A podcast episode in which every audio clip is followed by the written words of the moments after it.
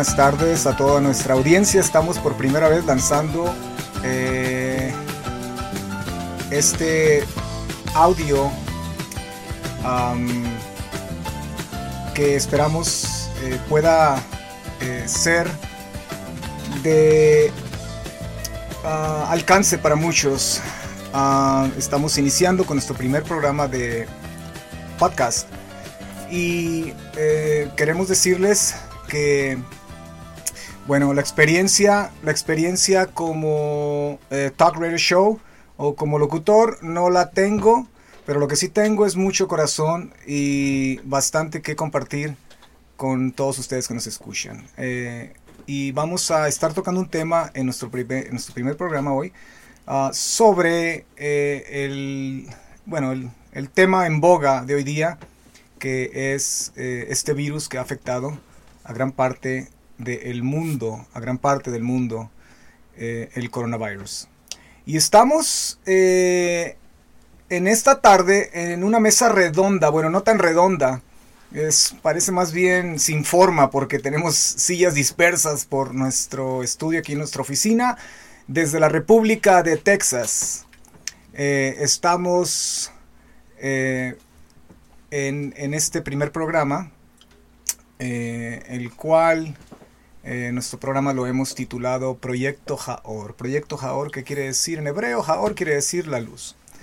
Y esa es la intención, dar luz, proyectar luz, alumbrar a, muchos y estamos en el negocio de cambiar mentes, cambiar corazones para bien. Ah, mi nombre es eh, Jorge Omer y tengo a unos invitados aquí en nuestra oficina en el rancho de la República Avi. Eh, tenemos aquí, vamos a empezar por mi izquierda, tenemos a, a nuestro técnico, a José, a Joseph Esparza. José, muchas gracias por estar aquí, que sin José este programa no hubiera sido posible. Muchas gracias a José, le damos eh, un gran aplauso. Sí, sí, sí. Bendito sea José, claro. Gracias, gracias. Eh, por eh, el lado izquierdo seguimos con eh, Adrián Ogas. Gracias, Adrián, por estar aquí con nosotros. Gracias a usted, maestro, por la invitación. Tenemos a su hermano Joseph Zago. Gracias, gracias por invitarnos a estar en este lugar con ustedes. Gracias, Joseph. Y tengo al lado, tengo a Charlie. Charlie. Agradecido por tu invitación. Eh, gracias. Eh, y tengo aquí a mi lado derecho a Jonah, Jonathan, Jonathan Ogas. Muchas gracias por tenerme aquí. Gracias, gracias, de verdad. Eh, y bueno, una vez más, este programa es un programa piloto, es, es, un, es un laboratorio. y estamos metiendo, metiendo este primer programa como un experimento, ¿ok? Uh, Vamos a estar tocando entonces el tema del, del, virus, de este virus que ha afectado a gran parte de la, de la humanidad. No a toda la humanidad, el mundo entero está eh, en histeria, en histeria colectiva, y todo el mundo está enfermo de coronavirus. Pero lo cierto es que eh, han sido eh, bastantes países afectados por esta pandemia, pero no todos los países han sido afectados, es algo que tenemos que, que comprender también. Ah, pudimos haber elegido otro tema para nuestro primer programa, pero eh, ¿quién, va a, ¿quién va a querer escuchar otro tema en estos tiempos? ¿Ok? Eh, por ejemplo, recuerdo, ¿cuántos recuerdan el caso de O.J. Simpson? ¿Recuerdan el caso de O.J. Simpson? Yo estaba muy joven Ok, sí, cuando O.J. es acusado de asesinar a la esposa y al amante, etc.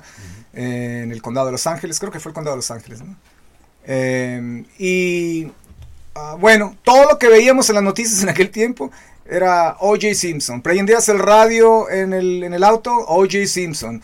Llegabas a tu casa, toda la plática era O.J. Simpson. Bueno, cuando pasa el caso de O.J. Simpson, era como que todos necesitábamos escuchar a O.J. Simpson, porque todos nos acostumbramos a escuchar 24 horas al día, 7 días a la semana O.J. Simpson, que cuando la noticia de O.J. Simpson paró, ya nadie quería escuchar nada. ¿verdad? Todos aburridos, nadie quería escuchar otra cosa que no fuera la noticia de O.J. Simpson. Bueno, igual parece hoy día eh, como, si, como si tocas otro tema con la gente hoy día, ¿verdad? En una conversación casual y le sacas una conversación. ¿Cómo? Ya no es relevante. Sí, nada es relevante hoy, solo, ah, no me hables de eso. Háblame solo del coronavirus. Hemos, hemos, hemos caído en un amor, nos hemos enamorado de este tema, ¿verdad? Todos queremos escuchar del coronavirus, es increíble. Y esa es la razón por la cual eh, eh, empezamos con este tema eh, en este primer programa. Y bueno, la primera pregunta que lanzo al aire aquí a mis amistades, a mis hermanos conmigo, es cuánto ha afectado este asunto del coronavirus, no solo en términos de salud, economía, pero también en cuestiones de estado mental.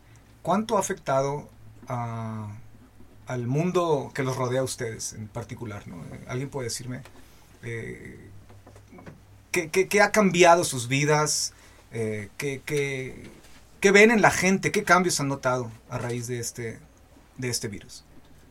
Ah, yo podría decir en, en, en, lo que alcanzo yo a ver, este, que se ha despertado un fenómeno tremendo ya no nomás de información, sino de desinformación.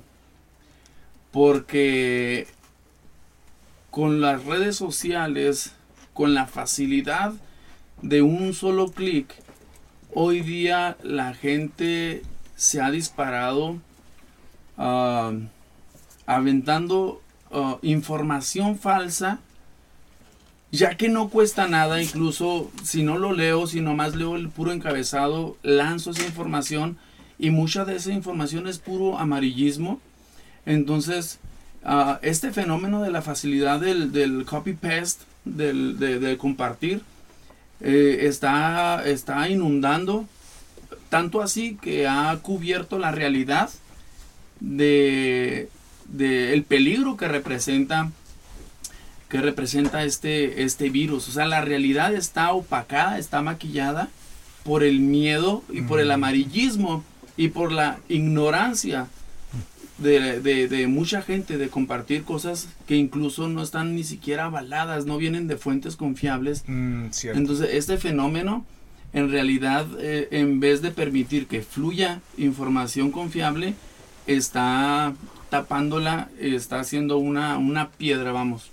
Exacto. un obstáculo. Excelente observación. Sabes, ayer precisamente hablaba eh, con amistades de Seattle, Washington, y tengo a dos amistades que trabajan en hospitales. Eh, una es eh, housekeeper, que trabaja desinfectando camas, salones, etc. Y em, la otra persona creo que es un enfermero.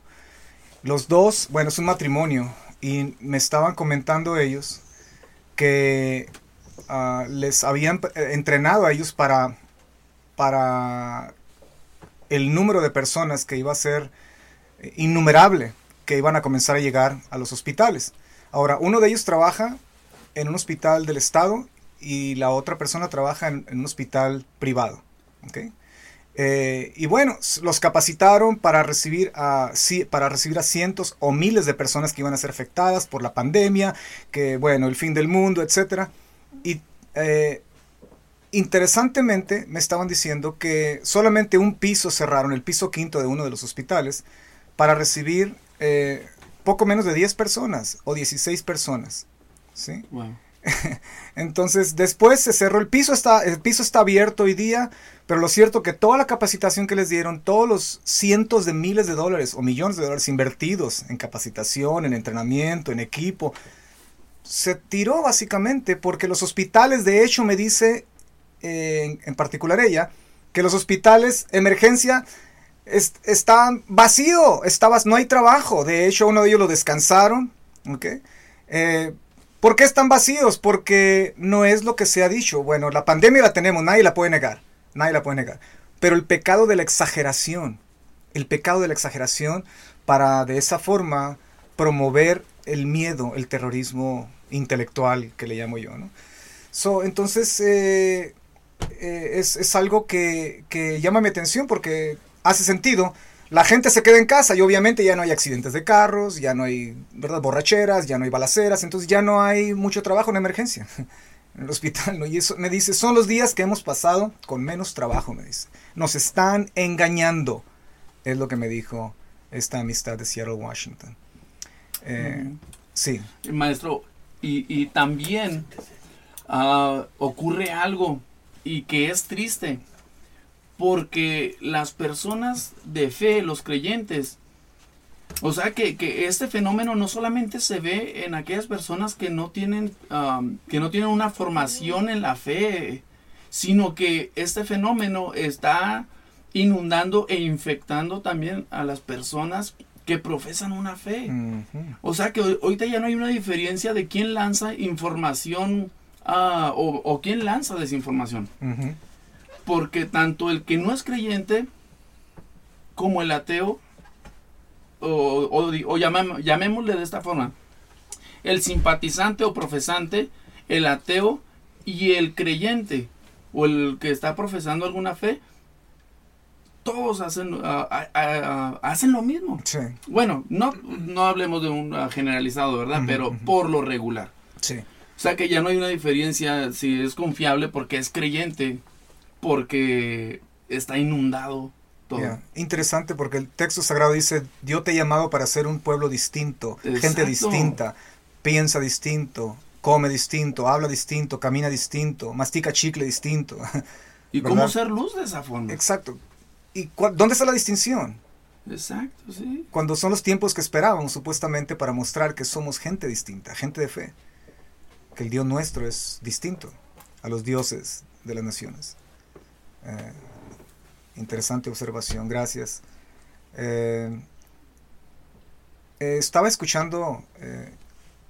¿Vas a comentar? Sí, quería comentar de que mi observación es de que todo está ahorita en una pausa, como estábamos en la carrera de, la vida, del trabajo, este, de la, escuela, y todo, todo ahorita se siente como que está en una pausa y mucha gente no sabemos qué hacer con todo este tiempo. Mm, mm, Y ah, igual me, me recuerdo a nuestra primera plática que tuvimos cuando nos conocimos por primera vez eh, de, de cómo utilizar el tiempo mm.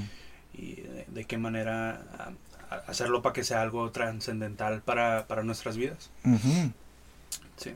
Excelente, excelente punto. ¿Querías tiempo para hacer cosas que siempre habías pensado hacer? Eh, bueno, hoy es el tiempo y la gente, interesantemente, no lo está ocupando de una forma sabia. Bueno, mucha gente, ¿verdad? Eh, no, por el contrario, ir a la cajita roja, sacar 15 películas y derrochar tu tiempo, ¿verdad? Eh, Hubo eh, escasez ya también. eh, ¿Perdón? Hubo escasez también ya de, de películas. De cajitas rojas también, sí. Yo, pues, Ok. sí. So, mira que escuché algo extremadamente interesante que, que me cautivó mi atención.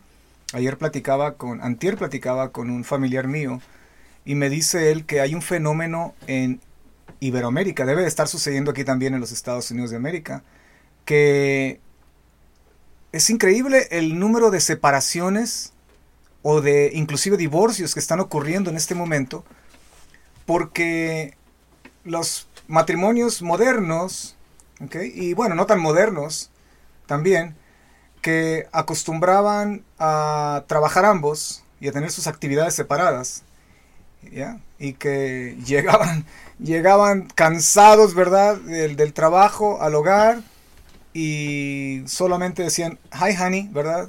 Hola amor y un beso y a dormir, ¿sí? Ahora ya no se soportan, porque antes no se veían, ¿ok?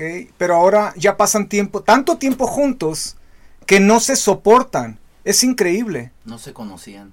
Exactamente, no se conocían realmente y esto está ocasionando separaciones. No el distanciamiento social, pero una literal des- de- eh, separación matrimonial. Al caso, e inclusive, eh, me platicaba mi, mi- mi, este pariente, de divorcios.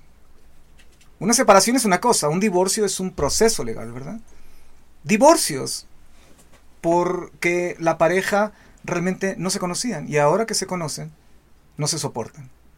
Increíble. En lugar de aprovechar este tiempo para, para nutrir el matrimonio, aquellas horas que no pudieron aprovecharlas e invertirlas por un par de dólares, un par de, de pesos, un par de quetzales, mira lo que está ocurriendo. Es, es paradójico todo esto. Carlos.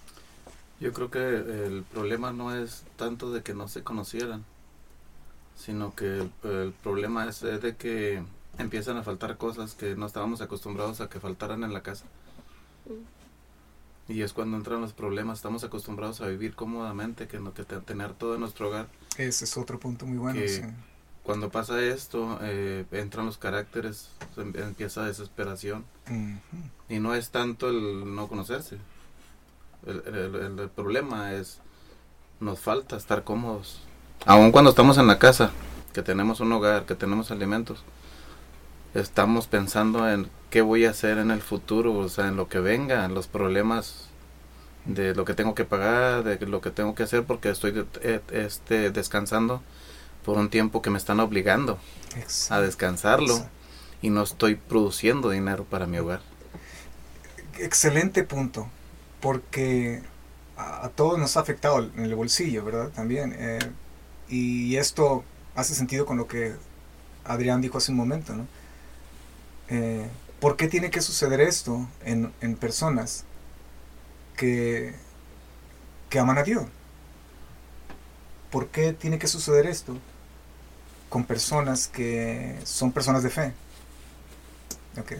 Y, y puede ser también algo paradójico que puedes encontrarte muchas personas o familias que no son gentes religiosas o personas de fe y que pueden estar más firmes y más unidas y aprovechando este tiempo de una forma más, más eh, eh, efectiva, ¿verdad? Para sus matrimonios y sus familias, que muchas gentes que proclaman la fe.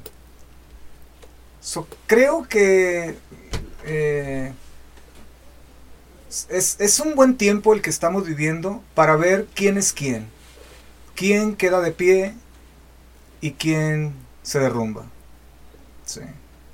Es, es, es un tiempo de, de prueba, de prueba y vaya que eh, estamos eh, teniendo algunas decepciones, ¿no? De personas que pueden pasar por nuestra mente eh, y imaginarnos, yo pensaba que esta persona era una persona sólida, una persona, ¿verdad?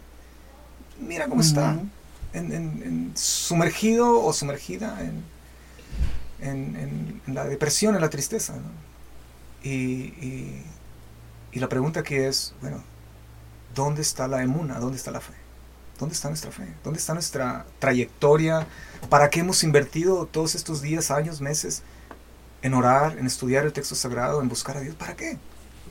Si no estamos dando el rendimiento cuando llega el momento de la prueba. Carlos. Pues es cuando, eh, cuando tenemos que eh, pensar acerca de nuestra condición.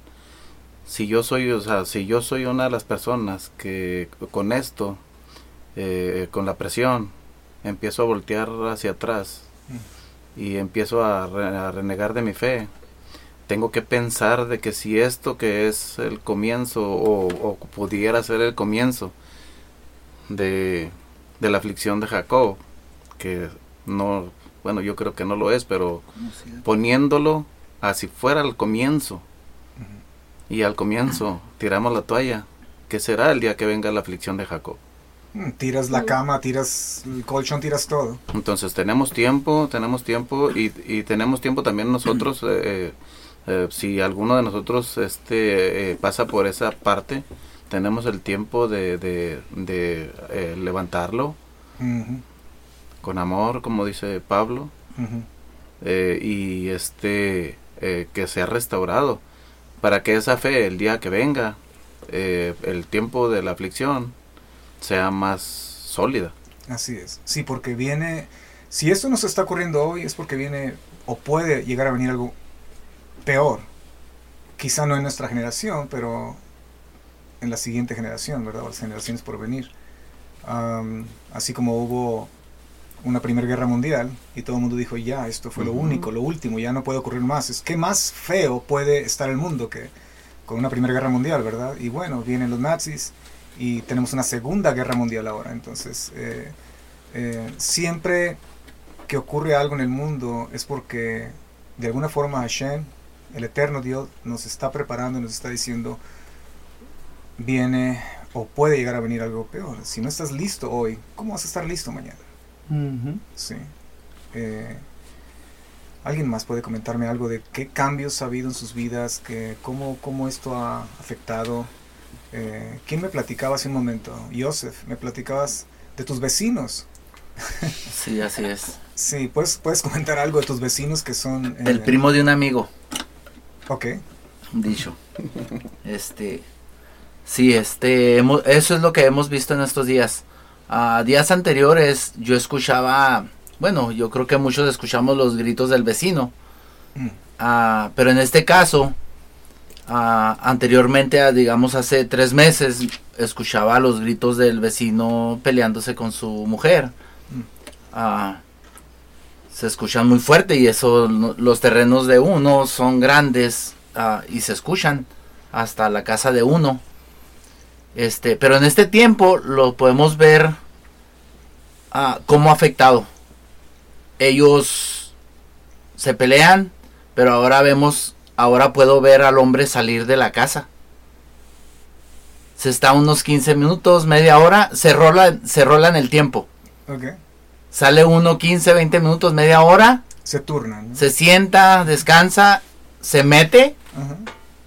Y sale la mujer. Clarito, se ve porque todos estamos en el patio. Suena cómico eso. Sali- Ajá, es muy cómico, pero Por fin Yo- dieron tregua. yo creo que muchos este estamos pasando por momentos difíciles en nuestros hogares, Sí.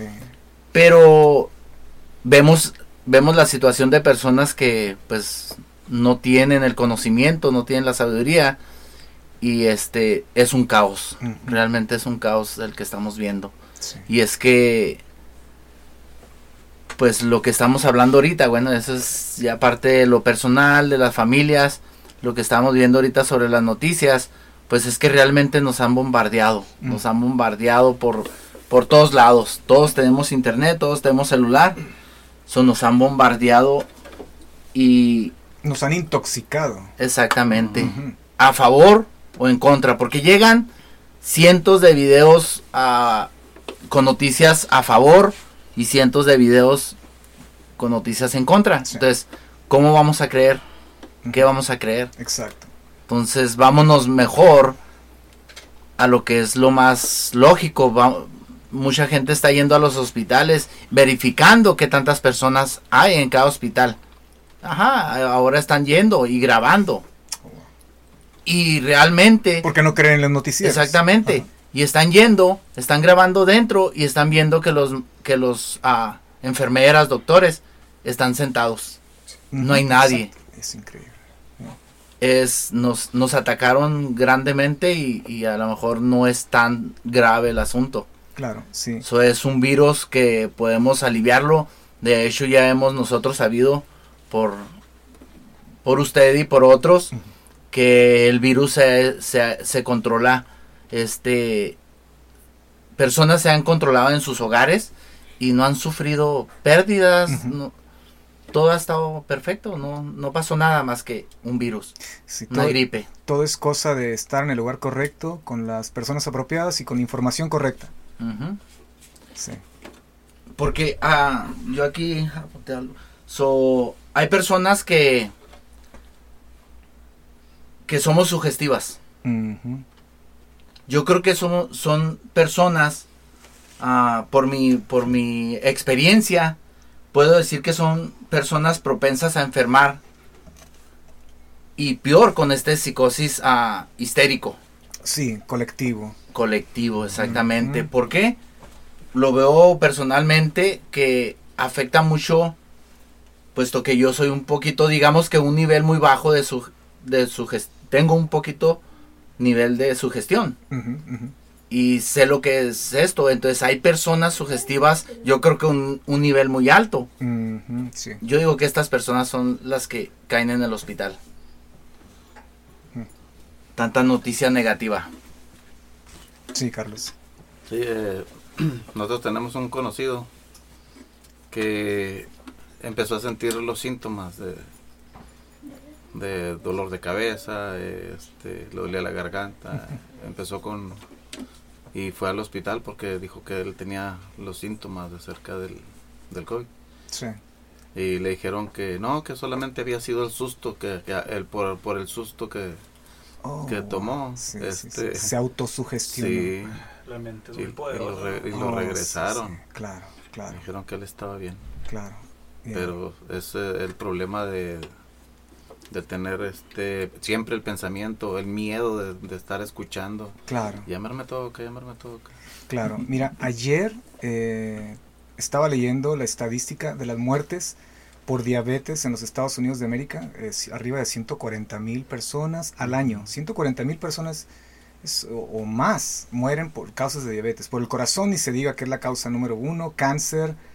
eh, pero lo que más me llama la atención es que cada año, y eso está en el, Medical Journal de, de América, ok, en, lo- en- en la información que el, el sistema médico nos da a través del Internet, estas estadísticas que nos dicen que cada año en los Estados Unidos de América, esto es para asustarte, mueren arriba de 70 a 80 mil personas del resfriado familiar que nosotros conocemos y le decimos, hay resfriado cada año, ¿verdad? Que pasa por aquí, ¿no? Entonces, debido a complicaciones, porque, eh, bueno, de hecho el resfriado realmente no termina matando a mucha gente, termina convirtiéndose en neumonía, en pulmonía y, y se complica con otras enfermedades existentes ya, no preexistentes que una persona tenga, particularmente si es mayor.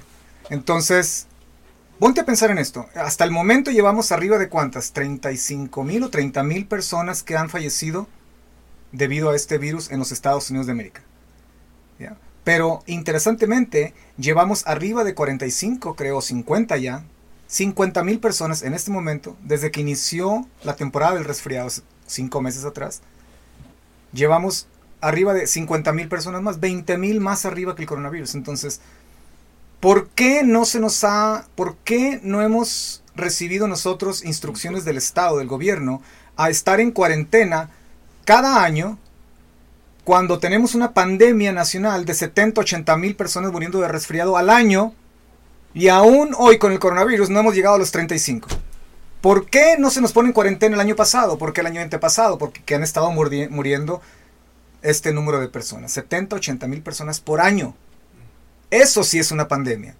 Sí, es donde yo eh, tiendo a, a no creer todo lo que los medios de desinformación nos, nos desinforman.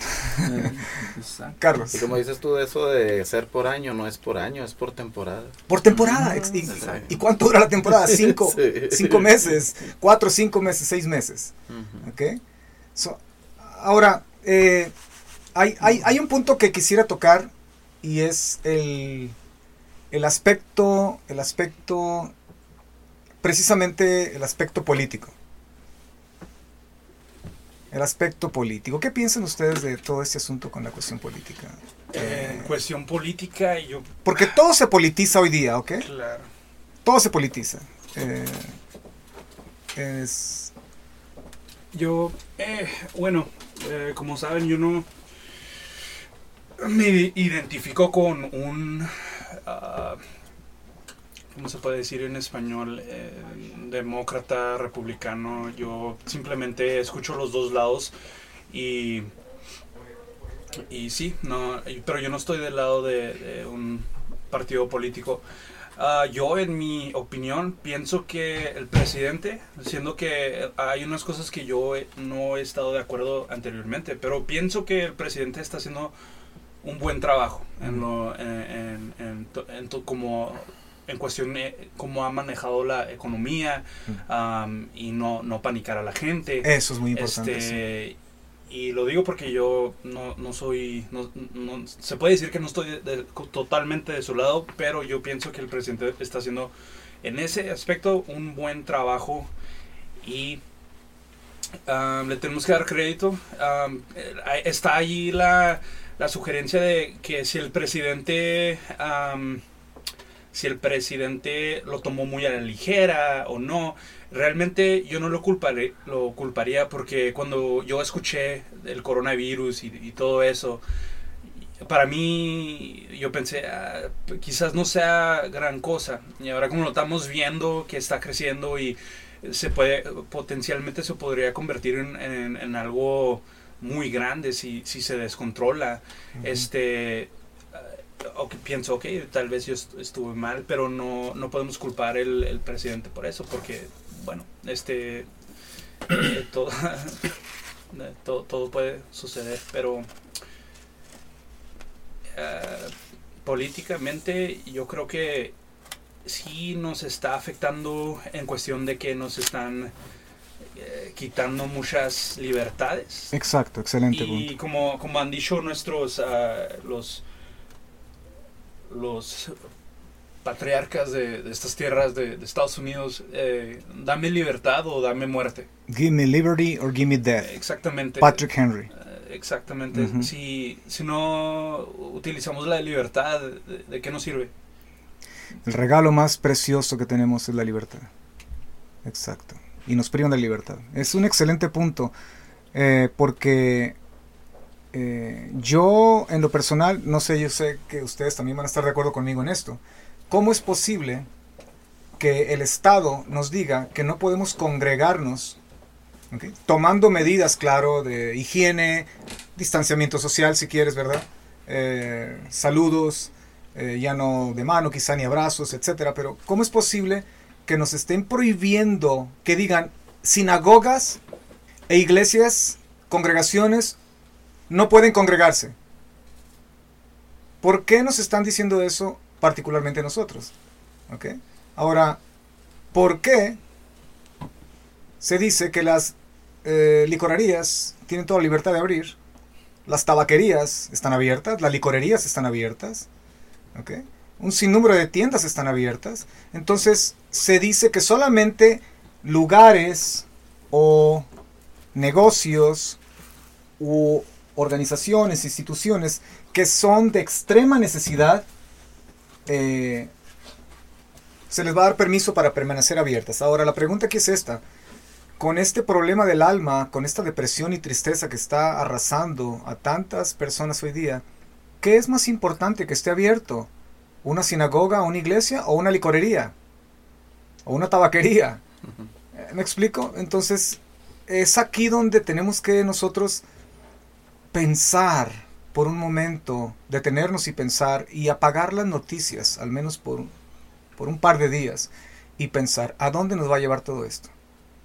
Porque si en este momento nos prohíben eh, nuestro derecho de congregarnos, que es eh, algo que en la Constitución, la primera enmienda de la Constitución de los Estados Unidos lo, lo, lo- nos da este derecho de congregarnos independientemente de lo que esté ocurriendo en el mundo.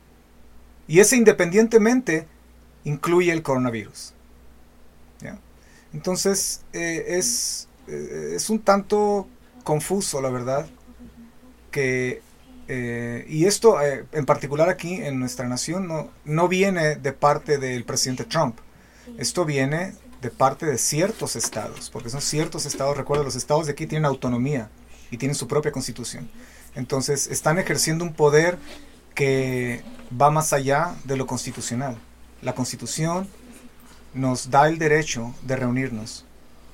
Y claro, como seres inteligentes podemos tomar medidas de higiene y, el distanciamiento social, etc. Y, todo, y todo sale bien. Pero me preocupa, me preocupa que el Estado esté privándonos de los derechos más eh, necesarios para nosotros. Cuando licorerías y tabaquerías y tiendas de- para vender marihuana eh, están abiertas. Están abiertos. Es increíble, ¿verdad? Es, es- es increíble, sí. Yo sí lo puedo ver en el aspecto de que lo están tomando como una precaución, pero igual como dice usted, porque las tiendas que no se pueden ah, identificar como esencial son las que están abiertas.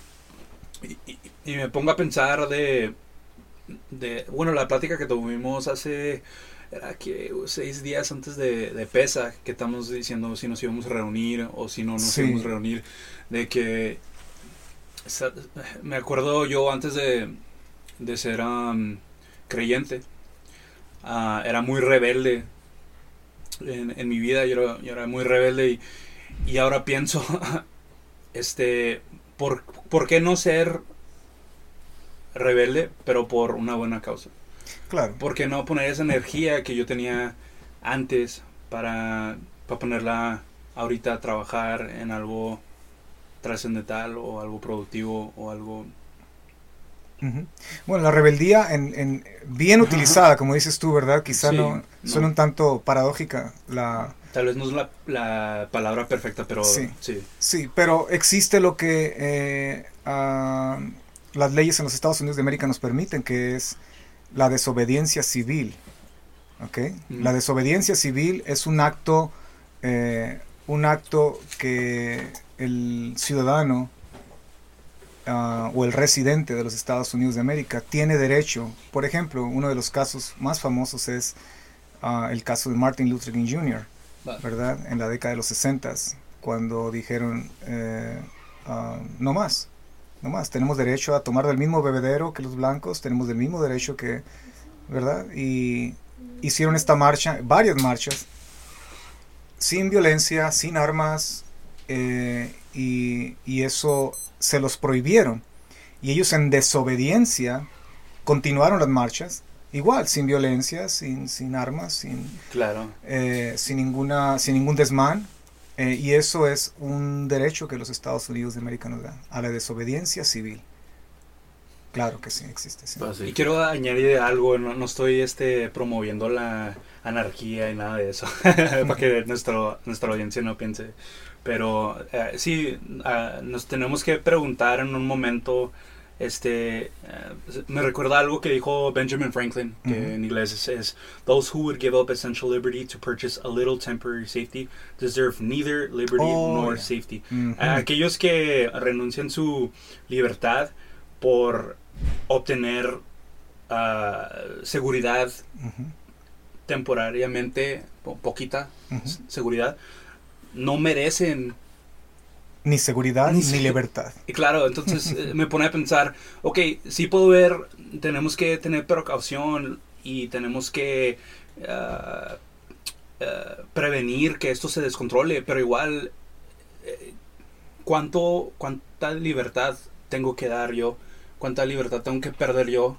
¿A qué momento eh, es suficiente? Exacto. Exacto. Carlos. Sabes de que eh, yo pienso que eh, más que, eh, que la política, también cuando entramos nosotros como ciudadanos normales en esa cuestión, si el político está hablando de, de, de meternos en cuarentena por 15 días, que fue con lo que comenzaron, 15 días. Si yo como ciudadano común eh, que claro, el gobierno tiene que poner eh, la muestra, ciérreme todas las, todo, todo completo, o sea, desde de no sale nadie, no entra- Ahí se cayó una de las torres.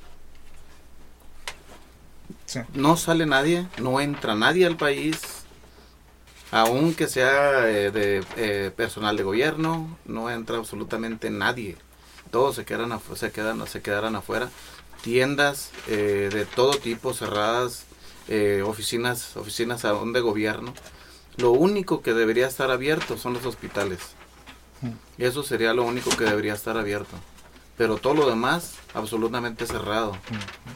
Por 15 días, si la ciudadanía también eh, hiciera caso de estar encerrados, nosotros ya casi vamos a cumplir un mes encerrados. Oye, y lo cada vez lo extienden más. ¿Por qué? Porque Sí. también hay mucha gente que no, no entiende, que no debe de andar haciendo nada en la calle. Sí. Entonces, no- esto, esta, la cuestión, la cuestión es tanto de aquí para allá. Yo necesito salir. Yo necesito salir ni porque eh, no estoy muy pudiente como para durar tanto tiempo encerrado. Claro, exacto. ¿Verdad? Exacto. Pero no se trata de poder o no poder. Hemos durado, hemos durado más tiempo sin hacer, sin hacer nada en nuestro hogar, como para que no podamos estar 15 días encerrada toda la ciudadanía, eh, sea la, eh, la, la, este eh, eh, de la edad, de la edad, perdón, de la del, eh, de- del ricos, pobres, todo completos, 15 días encerrados. Si así se erradica la enfermedad, la erradicaríamos, pero todos somos esenciales a la, misma, a la mera hora. Exacto. Todos exacto. necesitamos salir. Exacto. Eh, ahora, otro punto importante es eh, eh, hay que ver todos los aspectos, todos los aspectos de este encierro, de esta cuarentena. Hasta qué punto todo este encierro puede ser contraproducente también. ¿sí? ¿Por qué? Porque estamos hablando de todo el mundo encerrado porque hay un virus que te quiere, que te quiere agarrar. Entonces, eh, todo el mundo encerrado, pero no hay producción en el país.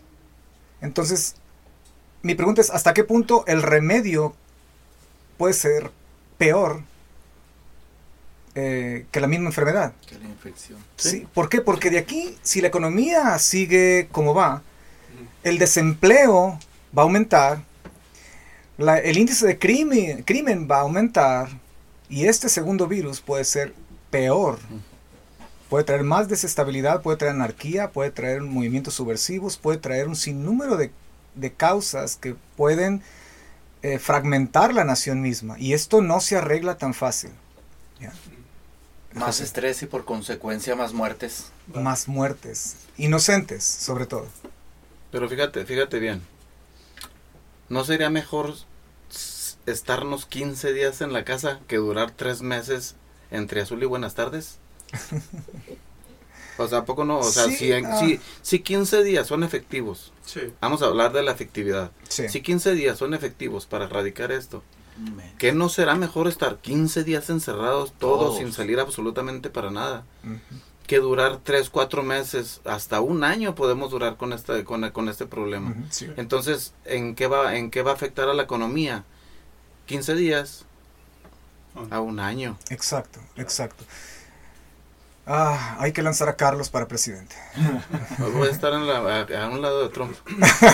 Un, po- un poquito, sí. un poquito. Mientras que unos ya estamos terminando la cuarentena, otros la están empezando. Otros que Entonces- caen enfermos. Lo que quiere decir es que unos apenas están empezando la cuaren- una cuarentena y los que empezamos hace un mes y medio o dos meses y nos falta todavía un mes, unos vamos a hacer cuarentena de tres meses. ¿Por sí. qué? Porque otros no quisieron. Exacto, exacto, exacto. Tienes razón. Tienes razón, porque esto es, eh, si fuera individual, si fuera familiar, si fuera eh, eh, local, pero esto es nacional.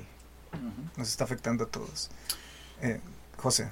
Este, yo- igual depende de dónde, de dónde estés, como si estuviéramos en Nueva York, donde está, hay mucha gente, entonces, este, entiendo por qué todos deberían de estar en casa.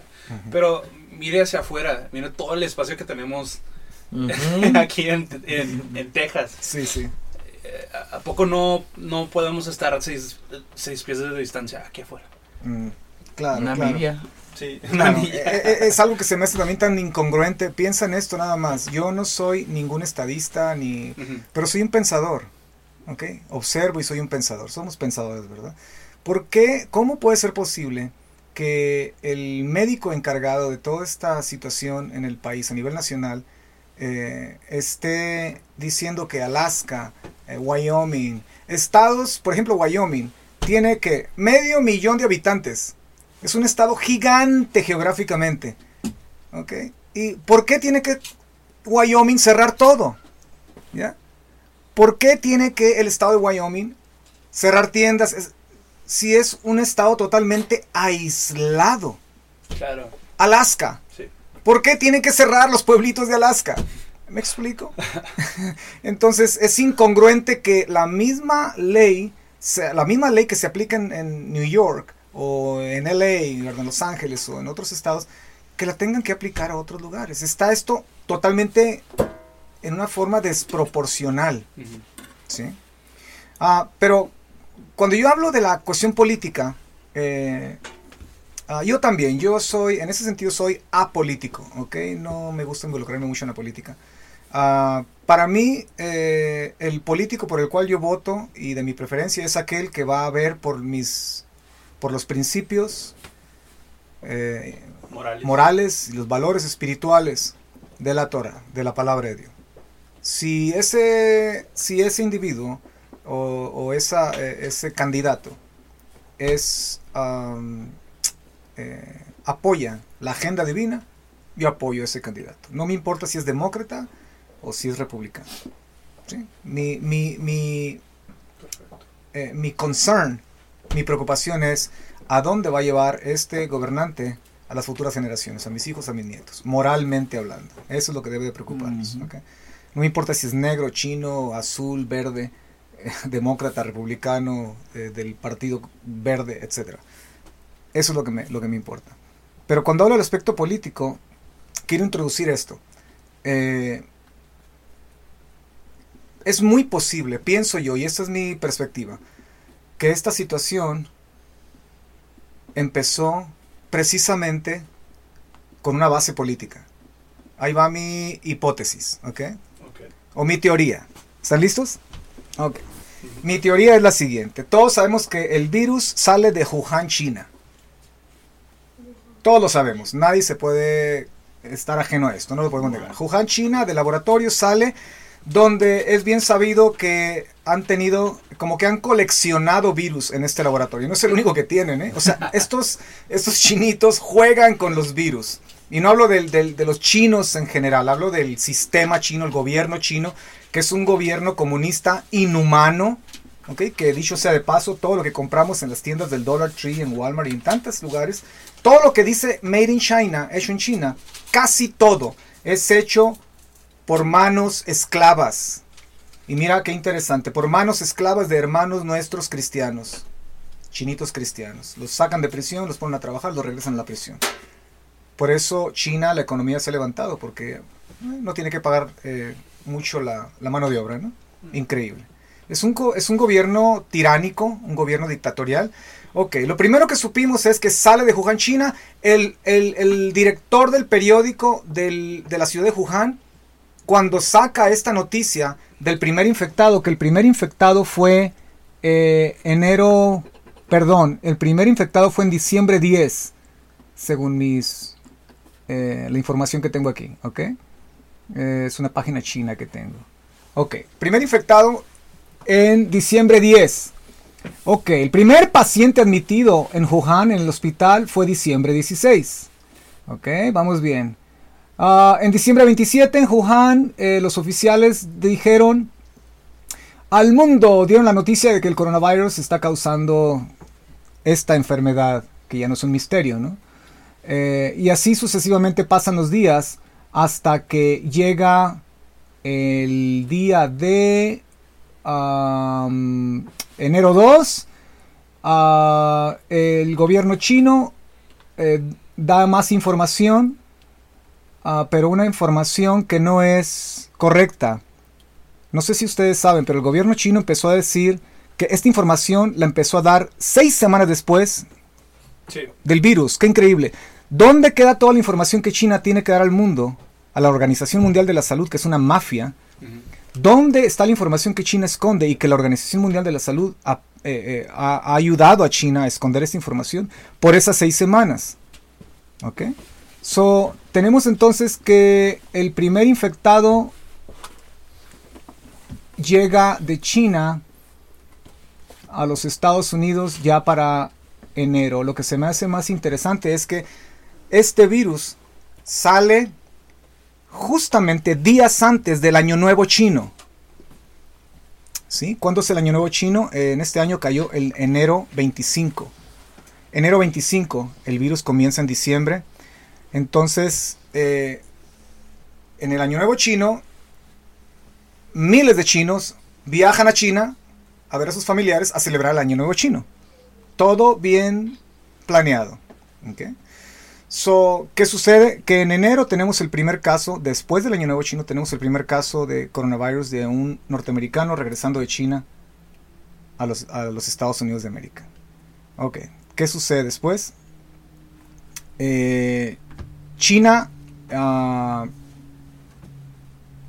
llama al mundo entero eh, a decirles que este virus no es contagioso de persona a persona. Primera información falsa.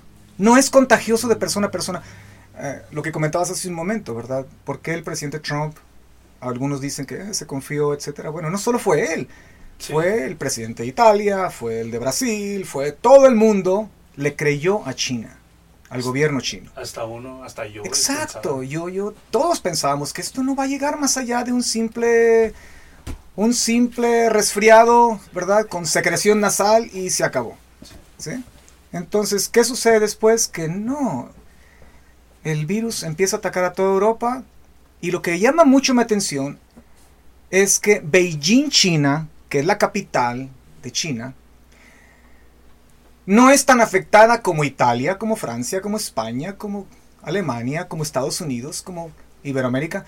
¿Por qué el virus llegó primero a Italia, Francia, a todos los países del mundo y Beijing monta feliz el bambino? Muy contentos todos los chinitos en Beijing. ¿Qué- ¿Por qué China ahora dice, hemos controlado el problema? Han controlado el problema, después de un mes salen con la vacuna, ahora tienen una vacuna acá que la van a vender al mundo. ¿sí? Y lo que se me hace más interesante todavía, que solamente el hombre nuclear hubiera hecho esto, eh, o, o alguien con capacidades sobrehumanas, construir hospitales en menos de 25 días, en menos de un mes. Para construir un hospital se requiere logística, se requiere contratación de ingenieros, mano de obra. Bueno, el dinero lo tienen los chinitos, ¿no? Eh, está en el Dollar Tree todavía.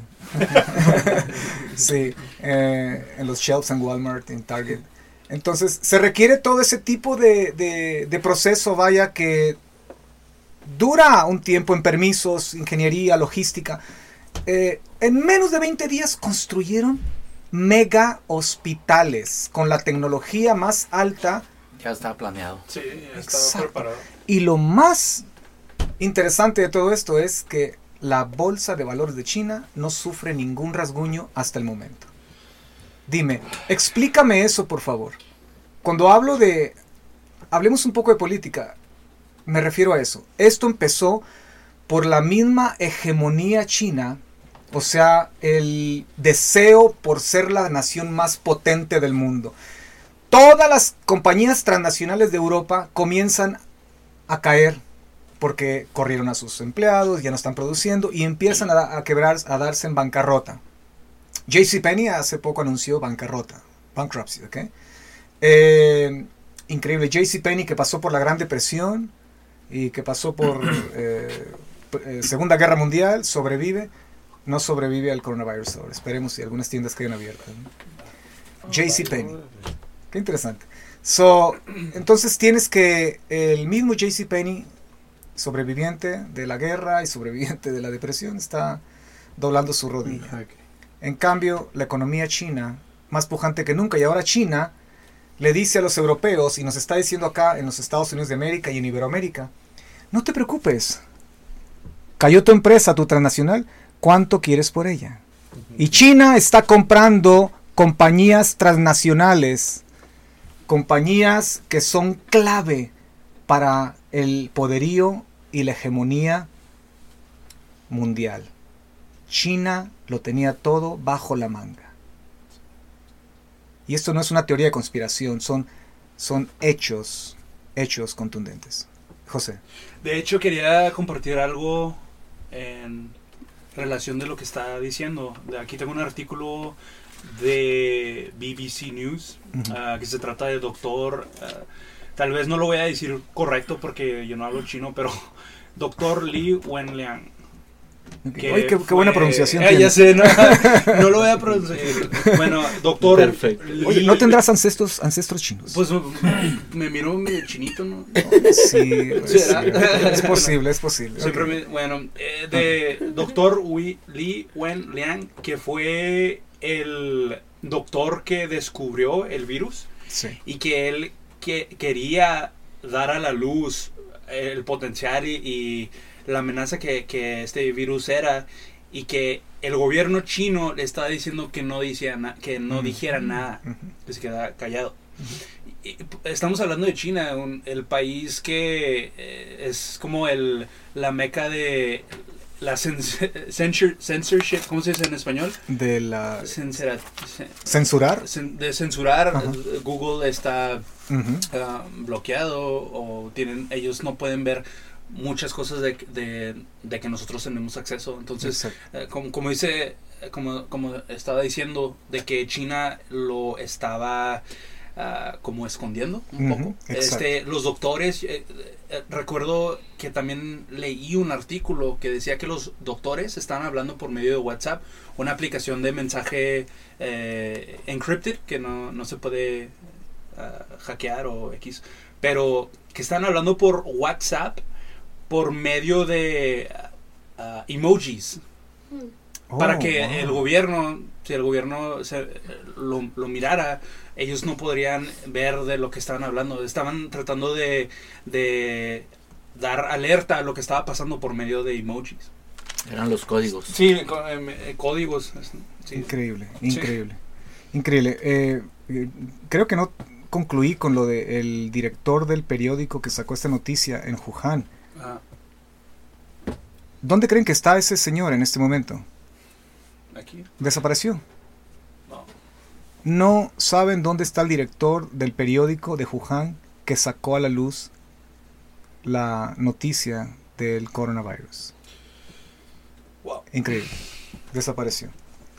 Eh, bueno, eh, hay un hay un eh, pequeño espacio que nos vamos a tomar en este momento y vamos a concluir nuestro primer programa eh, de Proyecto Jaor ah, con una conclusión que necesitamos, que nos surge.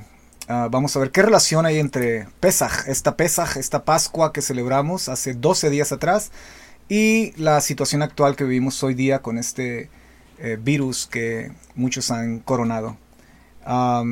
Y vamos a también concluir con una relación muy, muy, se me hace muy interesante la relación que hay entre todo este mundo de desinformación, el poder de la desinformación de la lengua y este virus. Y vamos a tratar de cada uno de nosotros dar nuestro último punto de vista para contribuir con alguna solución, porque a final de cuentas lo que buscamos es soluciones. Y para soluciones eh, tenemos una sola fuente, que es el texto sagrado, la palabra de Dios. Vamos a parar por un momento, regresamos en un instante.